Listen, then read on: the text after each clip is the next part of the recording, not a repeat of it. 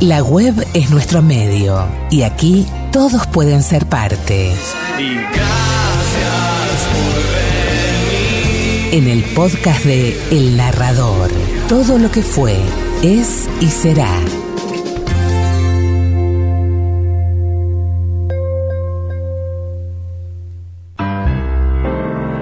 Una noche de cerveza caliente y mujeres frías.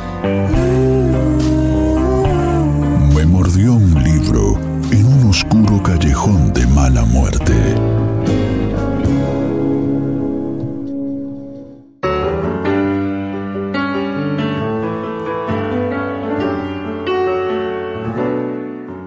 Bueno, lo he decidido, me lo dijo. La próxima vez que venga a casa será para quedarme. Papá, exclamé. Díselo a tu madre cuando despierte, me dijo papá. ¿Lo dices de veras? Y papá sintió muy serio. Hasta dentro de tres meses. Y allá se fue, calle abajo, con su uniforme escondido en la valija, silbando y mirando los árboles altos y verdes, y arrancando las moras al pasar rápidamente al lado de los cercos, y arrojándolas ante él mientras se alejaba entre las sombras brillantes de la mañana. Cuando habían pasado algunas horas desde la partida de papá, le hice a mamá varias preguntas. Papá dice que a veces parece que no lo oyeras o que no pudieses verlo. Y entonces mamá, serenamente, me lo explicó todo. Cuando empezó a viajar por el espacio, hace ya diez años, me dije a mí misma, está muerto o lo mismo que muerto. Así que pensé en tu padre como si estuviese muerto.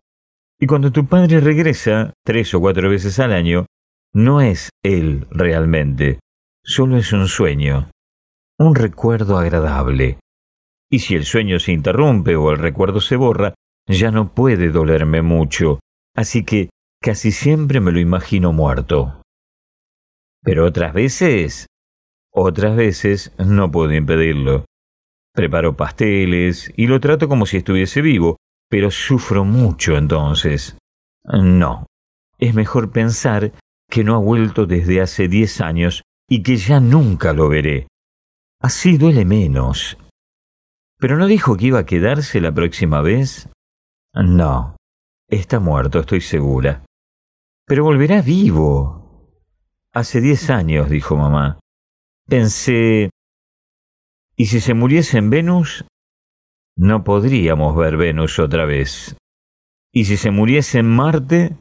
No podríamos ver Marte tan rojo en el cielo sin sentir deseos de meternos en casa y cerrar la puerta.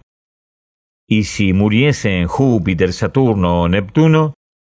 En las noches en que esos planetas brillan en lo alto del cielo, no querríamos mirar las estrellas. Creo que no, le dije.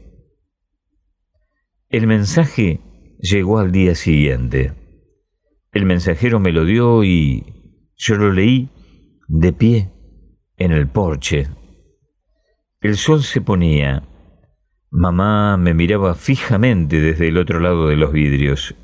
Doblé el mensaje y me lo guardé. Mamá, dije, no me digas nada que yo ya no sepa, me dijo mamá. Mamá no lloró. Bueno, no fue Marte, ni Venus, ni Júpiter, ni Saturno. Cuando Marte o Saturno se levantasen en el cielo de la tarde, no tendríamos que pensar en papá. Se trataba de algo distinto. La nave había caído en el sol. Y el sol era enorme y ardiente e implacable, y estaba siempre en el cielo, y uno no podía alejarse del sol. Así que durante mucho tiempo, después de la muerte de papá, mamá durmió de día y dejó de salir. Desayunábamos a medianoche y almorzábamos a las tres de la mañana y cenábamos bajo la luz fría y pálido de las primeras horas del alba. Íbamos a los espectáculos nocturnos y nos acostábamos al amanecer. Y durante mucho tiempo salimos a pasear solo en los días de lluvia cuando no había sol.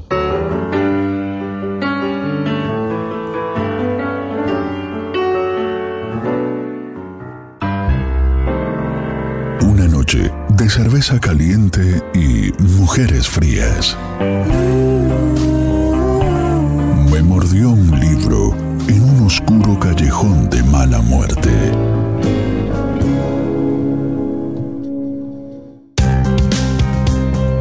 Las palabras se funden con la música en el relato de una historia que nos conecta para difundir aquello que nos abre la mente. El narrador, todo lo que fue, es y será.